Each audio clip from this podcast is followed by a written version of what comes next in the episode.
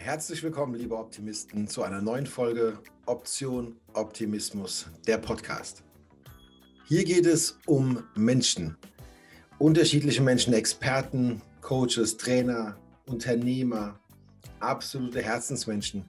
Ich möchte euch hier authentisch ihren Weg darstellen und ihren Mehrwert auch für deinen nächsten Schritt herausholen. Freue dich drauf, auch heute auf die neue Folge. Ja, herzlich willkommen, liebe Zuhörer, liebe Optimisten, zu einer neuen Folge meines Podcasts Option Optimismus, der Podcast. Wie immer geht es in diesem Podcast nicht um mich und meine Themen, sondern um meine wunderbaren Gäste. Heute freue ich mich über einen besonders netten, ähm, äh, aus Friesen nicht mal gesagt, über einen, über einen netten Norddeutschen und von mir, der liebe Stefan Müller. Herzlich willkommen, lieber Stefan. Carsten, herzlich willkommen und herzlich willkommen, liebe Zuhörer, liebe ja, Optimisten. Du, wenn wir Mitteldeutschen, äh, wenn wir äh, an äh, Norddeutschland denken, dann denken wir direkt an Ostfriesen. Nein, ich freue mich sehr und äh, du bist für mich die Bestätigung, dass Norddeutsche nicht unterkühlt sind oder so, wie man es denkt, sondern super herzlich und offen sein können. Ne? Weil, wenn ich daran denke, wie wir uns kennengelernt haben, wir haben uns auf einem Seminar kennengelernt, äh, 2019 und sind super schnell in Kontakt gekommen miteinander. Also du hast jegliches Klischee, äh, was man haben könnte. Ja, Stefan, ähm, du bist heute mein Gast, weil ich dein Thema spannend finde und dich äh, als Mensch super geeignet halte für uns, ähm, ja, für unsere Optimismus-Community einen Mehrwert zu geben. Ich weiß ja schon ein bisschen was über dich, aber vielleicht magst du ganz kurz erklären, ähm, wie alt bist du heute, wenn ich fragen darf? Männer darf man das ja fragen. Ich bin 58. 58. Also wenn ihr ihn kennenlernt, werdet ihr es nicht glauben, aber er ist offiziell schon 58. Ähm, heute bist du unter anderem ja auch als Trainer für Gehirnkoordination zum Beispiel unterwegs. Ja? Ähm, so bist du ja wahrscheinlich nicht auf die Welt gekommen. Ähm, ja, was war dein beruflicher Einstieg und wie hat sich das ein bisschen entwickelt, wenn du das vielleicht mal kurz abreißen kannst, damit die äh, Zuhörer wissen, mit wem sie es zu tun haben? Also erstmal vielen Dank für die Blumen. als, als Norddeutscher. Ähm, ja, Carsten, ich bin so nicht auf die Welt gekommen. Das ist richtig. Ich bin eigentlich mit, mit Bällen auf die Welt gekommen. Ne? Also äh, der Ball war immer bei mir. Und äh, so war dann auch mein Werdegang. Ich habe früh angefangen, eben halt leistungsmäßig Sport zu betreiben, Basketball gespielt, Fußball gespielt. Ähm, nach meiner frühzeitig beendeten Basketballkarriere habe ich dann äh, Sport und Englisch studiert und bin dann ähm, nach meinem zweiten Examen in Hamburg an mehreren Brennpunktschulen gewesen, habe da die Kinder und Jugendlichen unterrichten dürfen und habe denen probiert, eben halt so meine Ideen und auch besonders eben halt so meine Werte mitzugeben. Ne? Und das war mein beruflicher Einstieg. Genau. Okay. Was, was, wie alt waren diese Kinder und Jugendlichen, mit denen du gearbeitet hast? Oder mit denen du auch ja bis heute noch äh, zu tun hast? Also angefangen habe ich mit äh, Jugendlichen siebte Klasse 13, 14. Damals in Hamburg-Wilhelmsburg. Wer sich in Hamburg auskennt, der weiß, äh, was da abgeht. Das war, äh, damals gab es noch Hauptschulen. Mhm. Die gibt es ja jetzt nicht mehr. Also es war eine reine Hauptschulklasse. Aber äh, ich, ich fand es cool. Also das waren 20 wilde Jungs. Das war eine reine Jungsklasse. Ich dachte, sowas gibt es gar nicht mehr. Ähm, und da herrschte ein netter Umgangston. Das kann, kann ich mir vorstellen. Und das in der Hauptschule in dem Alter. Ähm, aber ich glaube, ich habe da durch, durch die Möglichkeiten mit dem Sport äh, viel erreicht. Die, die gucken dich mit großen Augen an wenn du entweder ein dickes Moped fährst oder wenn du den in Sport was vormachst. Und dann hast du ein Stein im Brett. Und so war das dann. Dann habe ich mehrere Jahrgänge durchgemacht in, in dem Alter, strich eben halt 7, 8, 9 zum Hauptschulabschluss geführt, 7, 8, 9 zum Hauptschulabschluss geführt. Dann hatte ich irgendwann äh, so die Phase, wo ich gesagt habe, oh, jeden Tag drei Stunden in öffentlichen Verkehrsmitteln sitzen, um quer durch Hamburg zu fahren und wir haben Nachwuchs zu Hause, da ist mir die Zeit dann doch ein bisschen mehr wert und habe mich äh, beworben an eine andere Schule in Hamburg äh, St. Pauli. Mhm. Genau das gleiche Schülerklientel. Ähm, aber auch da hatte ich anfangs das Gefühl, passt alles. Ne?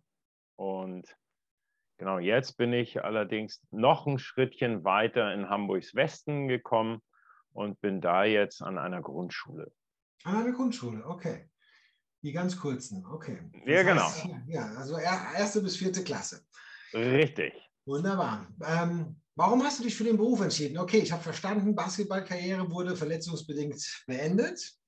Ähm, du hast, glaube ich, ganz erfolgreich Basketball gespielt. Äh, sag nochmal, ich weiß es nicht, ich will nichts Falsches sagen, aber warst du nicht auch in, einem in der Kaderauswahl? Ja, also ähm, ich war mehrfacher deutscher Jugendmeister. Mhm. Ja, einmal mit dem Verein und dann mit der Schule. Und äh, hatte dann eben halt doch schon gedacht, damit äh, ja, mehr oder weniger mein Geld zu verdienen. Im Basketball gab es damals nicht viel zu verdienen. Aber es sollte eben halt doch ein bisschen mein Standbein sein. Und das ist dann eben halt in die Hose gegangen. Äh, da musste ich mich erstmal aus dem mentalen Loch buddeln. Da war ich 17. Hm. Und das hat eine Zeit lang gedauert. Fand ich ziemlich scheiße, weil da so der erste Traum puff, geplatzt ja. war. Ne? Was hast du für eine Konsequenz, wenn du heute drüber nachdenkst, was ähm, hast du für eine Konsequenz gezogen aus dieser oder ja, aus dieser Situation? Dass der Traum sich verabschiedete? Was hatte das für eine Bedeutung für dein späteres Leben? Ähm, ich glaube, die, die Hauptbedeutung ist, ähm, klar, man, wenn der Traum platzt, hat man erstmal, wie ich eben sagte, musste dich aus einem Loch buddeln, erstmal wieder äh, die Augen öffnen. Aber ich glaube, dass ähm, immer wenn sich eine Tür zuschlägt, geht irgendwo eine andere auf. Hast du schnell sehen können? Wie lange hast du gebraucht, um das äh, so zu sehen? Ich meine, mit 17 wirst du nicht so reflektiert gewesen sein, äh, das so wahrzunehmen. Wann ging es weiter? Wie lange hast du in diesem Loch gelegen, um mal dein Wortspiel äh, zu benutzen? Zwei Jahre. Oh, doch schon, okay. Wo ich dann echt so, ach, das ist doch alles scheiße und ich habe keinen Bock und äh, was willst du denn später machen? Bis ich dann verstanden habe, ja, okay, Sport muss dabei sein. Ne? Ja, siehst du, dann hast du quasi, ja, das heißt, das alte, diese alte Leidenschaft kombiniert mit deiner dann äh, stattfindenden Berufsauswahl. Genau, okay, genau. Und, ähm, ich selbst als, als Schüler fand Schule immer total scheiße und überflüssig. ähm, und falls, auch, falls, ein paar Schüler, ein paar ehemalige Schüler zuhören, ja, das sagt ein Lehrer, ja. Und äh, also mehr als überflüssig und hatte auch nicht, nicht das Gefühl, dass die Lehrer wirklich äh, an dir als, als Jugendlicher interessiert waren. Die haben geguckt, du musst deine Leistung bringen und wenn du es nicht geschafft hast, dann warst du weg. So. Und das fand ich ziemlich ernüchternd. Und das war so ein weiterer Grund, warum ich dann gesagt hatte, ja, auf jeden Fall was mit, mit Jugendlichen machen und die ein bisschen anders anfassen als ich selber halt das erlebt habe. Ne? Cool. Das heißt, du hattest auch eine vernünftige oder ausreichende Motivation, äh, Dinge vielleicht anders zu gestalten.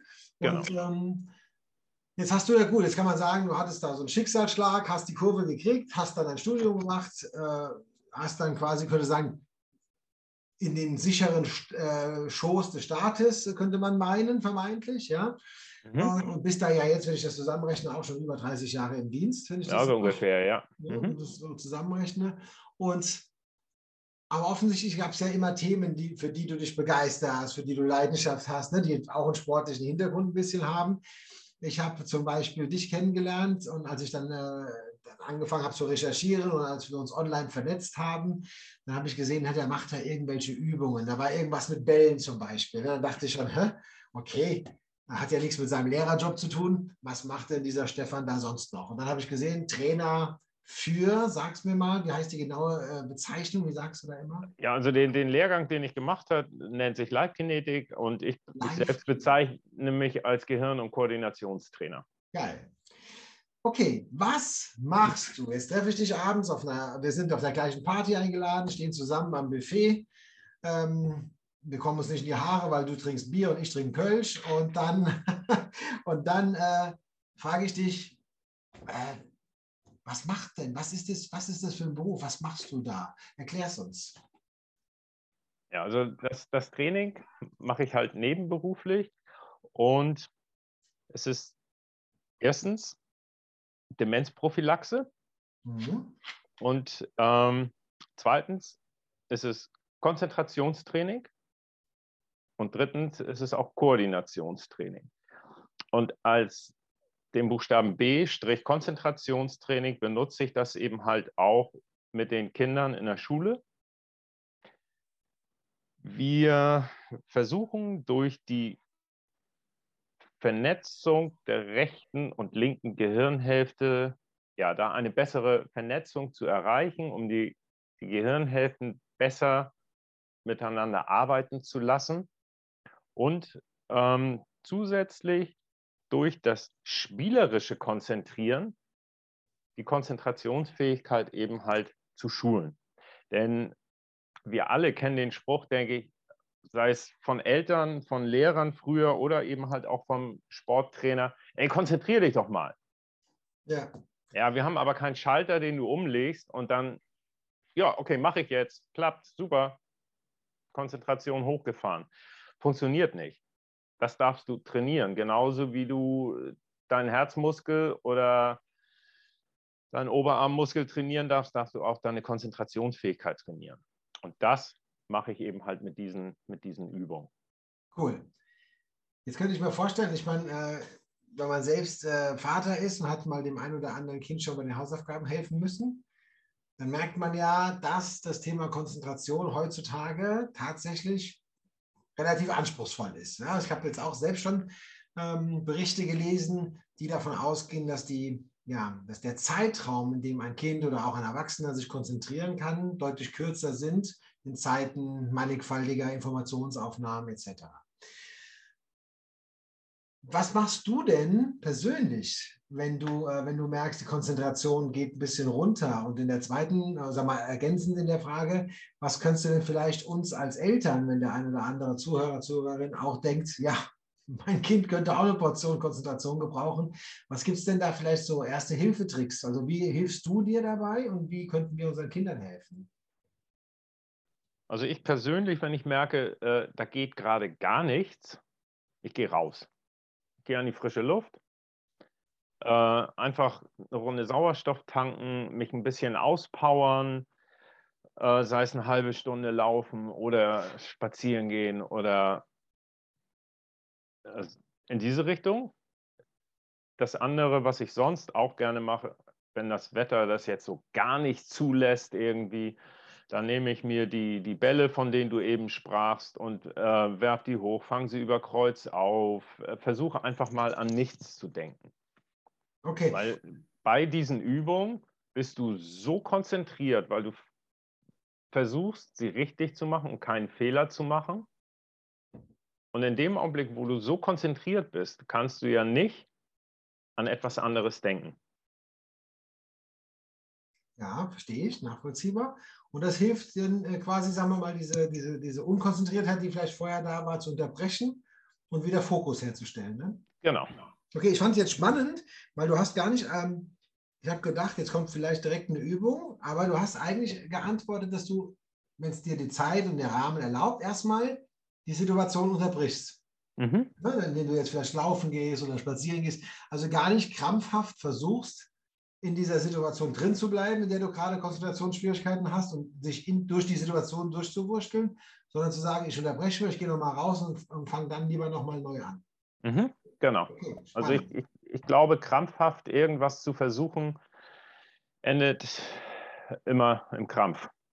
Ja, das ist ja auch total spannend, weil oft ist es ja so, wenn du zum Beispiel mit den Kindern Aufgaben machst oder Hausaufgaben machst, dann äh, äh dann, das war dann halt dieser berühmte Spruch, ne, konzentrier dich mal. Bin jetzt, möchte nicht sagen, dass mir der vielleicht noch nicht ausgerutscht ist in den letzten 20 Jahren. Ähm, vielleicht gar nicht so schlau war, sondern dass man vielleicht ein Angebot unterbreitet hätte und zu sagen, okay, komm, wir legen kurz weg, jetzt ne, machen wir mal irgendwie eine Atemübung oder machen ein Spiel oder sowas. Ja, guter Ansatz, kann ich nachvollziehen. Eigentlich, und, eigentlich einfach. Und äh, so mache ich das eben halt auch mit den Klassen, die ich habe. Wenn ich merke, ich habe jetzt eine zweite Klasse als Klassenlehrer, okay. die, haben, die haben eine Konzentrationsfähigkeit vielleicht von 10, 15 Minuten, dann merkst du, dass eine gewisse Unruhe entsteht. Äh, zu Beginn ihrer Schulkarriere haben die alle von mir zwei solche kleinen Jonglierbälle gekriegt. Auf die müssen sie aufpassen. Und wenn Zeit ist, dann holen wir sie halt raus und dann werfen wir die Bälle durch die Klasse und äh, machen so ein paar, ja, ein paar Übungen und nach fünf Minuten setzen sich dann wieder hin. Cool. Und merkst du, dass das hilft? Merkst du, dass das nach den fünf Minuten eine andere Arbeitssituation ist mit den Kindern? Also bei einigen auf jeden Fall. Mhm. Und bei einigen, ähm, die haben dann Schwierigkeiten, sich wieder einzukriegen, weil ihnen das so viel Bock macht. Ja, kann ich ja, mir richtig vorstellen, dass die vielleicht dann so aufgedreht sind. Ne? Genau. Ja. Aber okay. da, da, musst du einfach dann so, jetzt setz dich hin, Ball weg, legen, sonst ist er weg.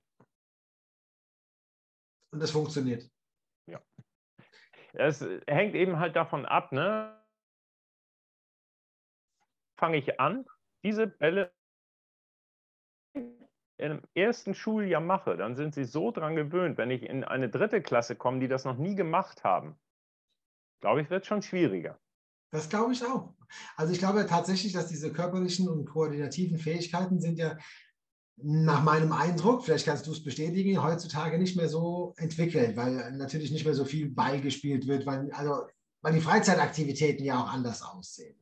Definitiv, und, äh, ja. Ja, könnt ihr mir vorstellen, dass wenn du in der dritten, vierten Klasse da aufschlägst, erstmalig, ich habe mir das auch äh, neulich in dem Bericht angesehen, wenn Kinder das erste Mal balancieren sollten, zum Beispiel über so eine niedrige Bank in der Turnhalle, die ja nicht hoch ist, dass zum Beispiel dieses Gleichgewichts, äh, dieser Gleichgewichtssinn viel weniger ausgeprägt ist, als er das noch vor 10, 20, 30 Jahren ja. ähm, bei Gleichaltrigen war. Umso wichtiger, genau.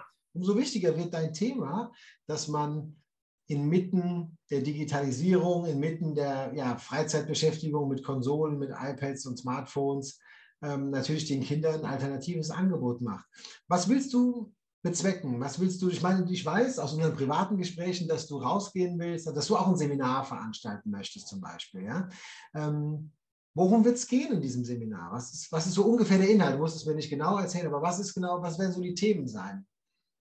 Also die Themen sind natürlich, ähm, also ein Einstieg wird sein, äh, was mit Bällen.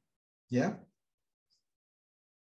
Spaß haben, lachen, eine Lockerheit erzeugen. Das wird das ganze Seminar über äh, durchlaufen sozusagen. Aber es geht schon grundsätzlich um die Koordination auch, um, um, um Gehirn? Um Gehirn, aber letztlich auch alles, was mit dem Gehirn zu tun hat. Okay. Also auch letztlich ein bisschen in die Richtung, in die du auch gehst mit mhm. deinem Option Optimismus. Ähm, letztlich ist das Gehirn für uns unsere Schaltzentrale. Und ähm, willst du einfach nur dein, dein Gehirn besitzen oder willst du es auch für dich benutzen?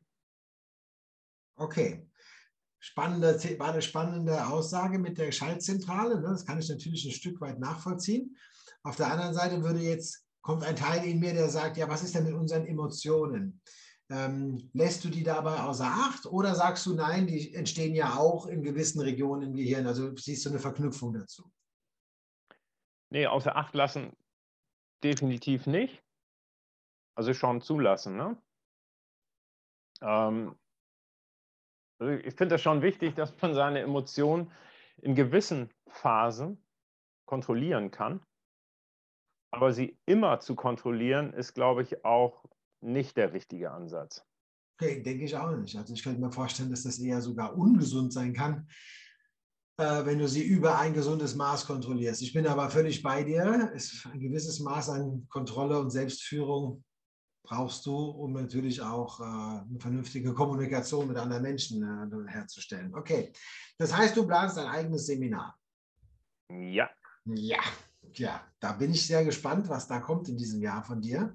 Ähm, Jetzt weiß ich, du hast in den letzten anderthalb, zwei Jahren viel Zeit und ähm, Leidenschaft investiert für deine eigene Fort- und Weiterbildung, du bist ein vielseitig interessierter Mensch. Ja?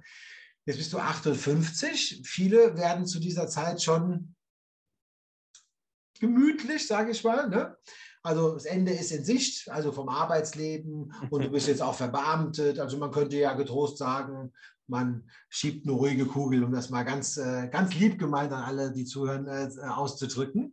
Aber ich weiß, dass du sehr umtriebig bist, dass, du, dass dich Dinge beschäftigen, dass du ähm, noch vieles vorhast. Ja? Ähm, was planst du noch so zu? Was, was sind so Ziele, die man hat, auch wenn man schon 30 Jahre erfolgreich als Lehrer unterwegs ist? Was, so, was gibt es für Ziele, die dich antreiben noch? Also einmal ist es natürlich jetzt das, das Seminar, was du eben angesprochen hast. Ähm, ein weiteres Ziel ist es, ähm, wie soll ich das kurz fassen? Menschen und letztlich auch Unternehmen aus meinem Leben meiner Lebenserfahrung und aus den Erfahrungen, die ich im Sport habe sammeln dürfen und auch äh, mit meinem fast erblindeten Auge äh, den Tipps zu geben, in den Veränderungsprozessen, in denen wir uns alle jetzt befinden, es als Individuum oder eben halt als Unternehmen, da zu schauen, ähm, wie kann ich die Herausforderungen meistern? Was brauche ich dafür? Und ich glaube, da können wir aus dem Sport ganz, ganz viel lernen.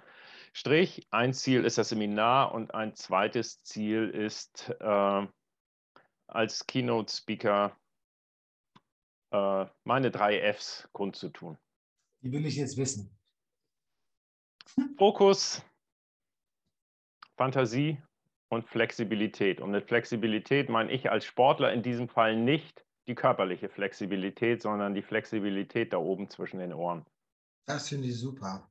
Da sind wir uns wieder einig, denn äh, Flexibilität halte ich auch für ein sehr mächtiges Instrument und äh, tatsächlich für ein unglaubliches Tool, ähm, um sich selbst gut zu positionieren und auch eine vernünftige Verbindung zu bringen. Okay. Sehr gut. Das ist, klingt total cool. Ähm, was verstehst du unter Fokus in diesem Zusammenhang bei deinen drei Fs? Ja, Fokus ist natürlich einmal ähm, Ja zu einer Sache sagen, aber auch gleichzeitig Nein zu vielen anderen Dingen. Und dann mh, hm, bin ich der festen Überzeugung, dass wir alle mh, hm, zeitgleich in zwei Welten uns bewegen. Okay, spannend, erzähl. Ähm, einmal haben wir die, ich sag mal, den Interessenbereich mhm. und wir haben den Einflussbereich. Und wenn ich mir das als zwei Kreise ineinander vorstelle, dann ist es ähm, der Interessenbereich, wo mein Fokus gerne hingeht weil das ist mein Interesse, das will ich haben. Ich will mehr Kunden haben, ich will äh, dieses kontrollieren und jenes kontrollieren und mehr Umsatz machen und so weiter. Ähm, diesen Bereich kann ich, den Interessenbereich kann ich aber wenig beeinflussen. Ja. Aber das, was im Einflussbereich liegt, strich im inneren Kreis, ja. nämlich meine Fertigkeiten, meine Fähigkeiten, meine Konzentrationsfähigkeit, meine Disziplin, meine Willenskraft etc. Wenn ich darauf meinen Fokus lege, dann wird dieser Bereich ja definitiv stärker. Und wenn dieser Bereich stärker wird, ziehe ich automatisch, davon bin ich jedenfalls überzeugt, ziehe ich automatisch allmählich auch Dinge aus dem Interessenbereich in diesen Bereich hinein.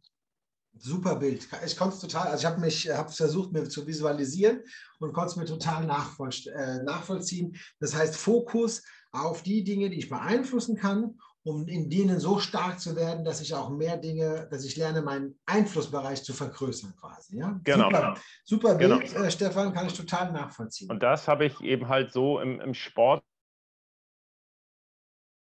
Sport, wenn wir ähm, mit den Gedanken immer beim Publikum, beim Gegner, beim Schiedsrichter, bei den schlechten Rasenverhältnissen oder dem schlechten Licht in der Halle oder den nicht gut aufgepumpten Bällen oder was weiß ich sind, das, da geht unser Fokus von, von uns weg wir befinden uns irgendwo im Außen und schon haben wir das Spiel verloren. Und je häufiger ich das innere Spiel gewinne, desto häufiger gewinne ich auch das äußere Spiel. Super Bild. Das hat sich schon gelohnt. Ich schreibe fleißig immer mit, wenn äh, ich spannende Sachen höre, habe schon vieles mitgeschrieben. Leute, das war ein Zitat, ne? umso häufiger wir das innere Spiel gewinnen, umso häufiger gewinnen wir das äußere Spiel. Auch aktuell gar nicht so verkehrt. Äh, Definitiv nicht. Zitat, ja, also Herr Müller, Herr Müller, da haben Sie einen rausgekloppt. Ähm, jetzt bist du ja zu Gast im Optimismus-Podcast, ja, deshalb möchte ich keinen Gast entlasten, um zu fragen, welche Bedeutung hat Optimismus für dich? Was ist Optimismus für dich? Und hast du dann Zugang zu dem Thema? Ähm, also Optimismus ist für mich nicht äh, das halb volle oder halb leere Glas. Das ist für mich so ein abgegriffenes Bild irgendwie. Das, das, das mag ich nicht. Für mich ist Optimismus äh, letztlich auch mit, mit offenen Augen durch die Welt gehen und Chancen sehen, die sich eventuell auch in der heutigen Zeit trotz des großen Problems Corona, was uns alle umgibt, Chancen sehen und einfach auch das, das Gute zu sehen. Was jetzt äh, diese Zeit nicht nur an schlechten Dingen gebracht hat. Sehr gut. Ähm, letztlich hat Optimismus für mich auch ganz viel damit zu tun, ähm, sich, sich darüber im Klaren zu sein, dass die Welt nicht so ist, wie sie ist, sondern so, wie du sie siehst. Das finde ich gut, ja. Schöne, das ist eine schöne Facette. Ähm, sehe das genauso wie du und finde es eine tolle Assoziation zu Optimismus. Sehr schönes Bild, ja.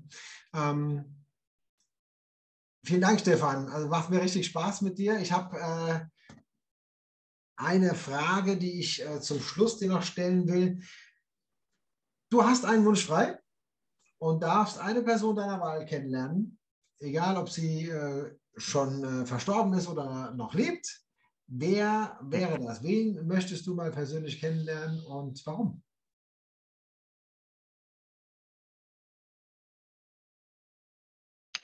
Puh. ähm, da ich aus dem Sport komme, wäre das mein, mein Riesenvorbild äh, Michael Jordan. Was würdest du ihn fragen? Was ich ihn fragen würde. Ähm, wie er es geschafft hat, mh, hm, was so seine, seine Tipps sind, ähm, seinen Erfolg den er hat und hatte in noch kürzerer Zeit. Also wo, wo hat er angesetzt und wo dürfte ich als Jugendlicher oder junger Mensch vielleicht noch früher ansetzen, um in diese Richtung gehen zu können.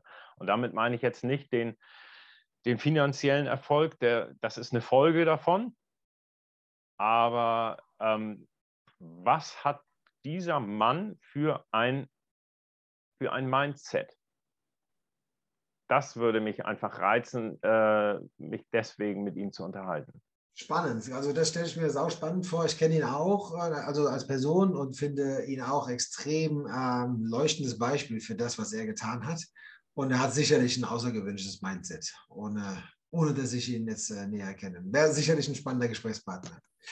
Lieber Stefan, wir sind, ja, wir, wir, sind am Ende unseres Podcasts angekommen. Ich danke dir vielmals äh, für die Zeit, die du dir genommen hast. Ähm, ich verabschiede mich schon mal, aber du hast gleich das letzte Wort in diesem Podcast, liebe Zuhörer. Wenn euch diese Folge gefallen hat, lasst äh, gerne eine Bewertung da, abonniert meinen Podcast und freut euch auf die nächsten Folgen.